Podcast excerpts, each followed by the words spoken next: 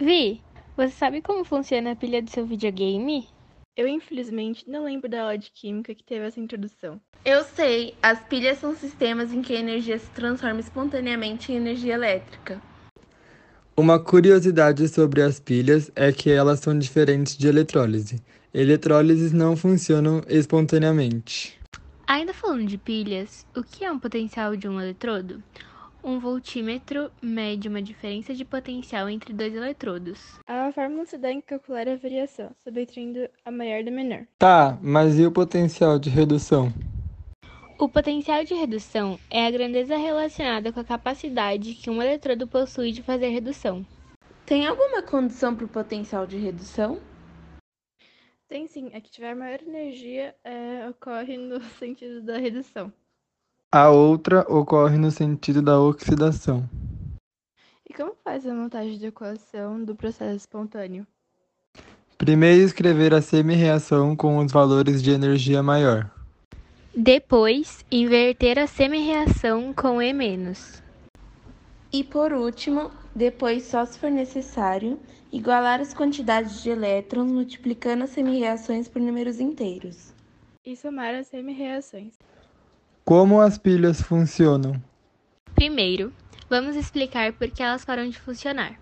As pilhas param de funcionar sempre pela falta de corrente elétrica no circuito, quando tiver uma diferença de potencial mantida por um gerador. Com as pilhas, sabe-se que a DDP com o tempo vai chegar aos valores perto de zero. O mais importante não é o esgotamento dos reagentes, mas sim a variação nas concentrações dos íons participantes. Lembrando que quanto maior a concentração do reagente, maior a energia reduzida. E como é a recarga das pilhas? A recarga das pilhas é feita em dois passos. A recarga da pilha funciona de um jeito muito interessante. O primeiro passo é, fa é fazer com que as semi-reações funcionem em sentido inverso. Sua reação global deve ser inversa daquela que ocorreu na descarga espontânea.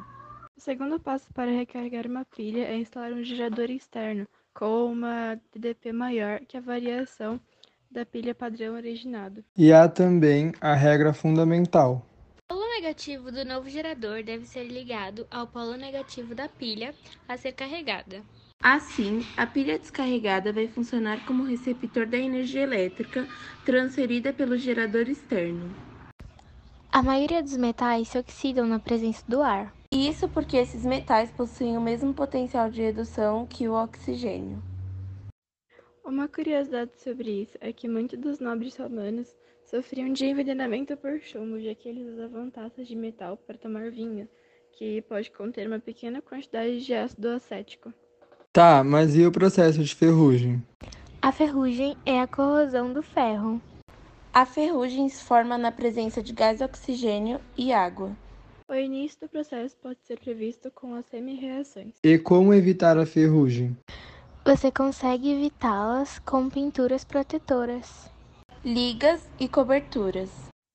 E com proteção catódica, que tem algo de muito interessante de evitar a corrosão, que consiste em interligar a estrutura de ferro com metais que se oxidam no lugar dela.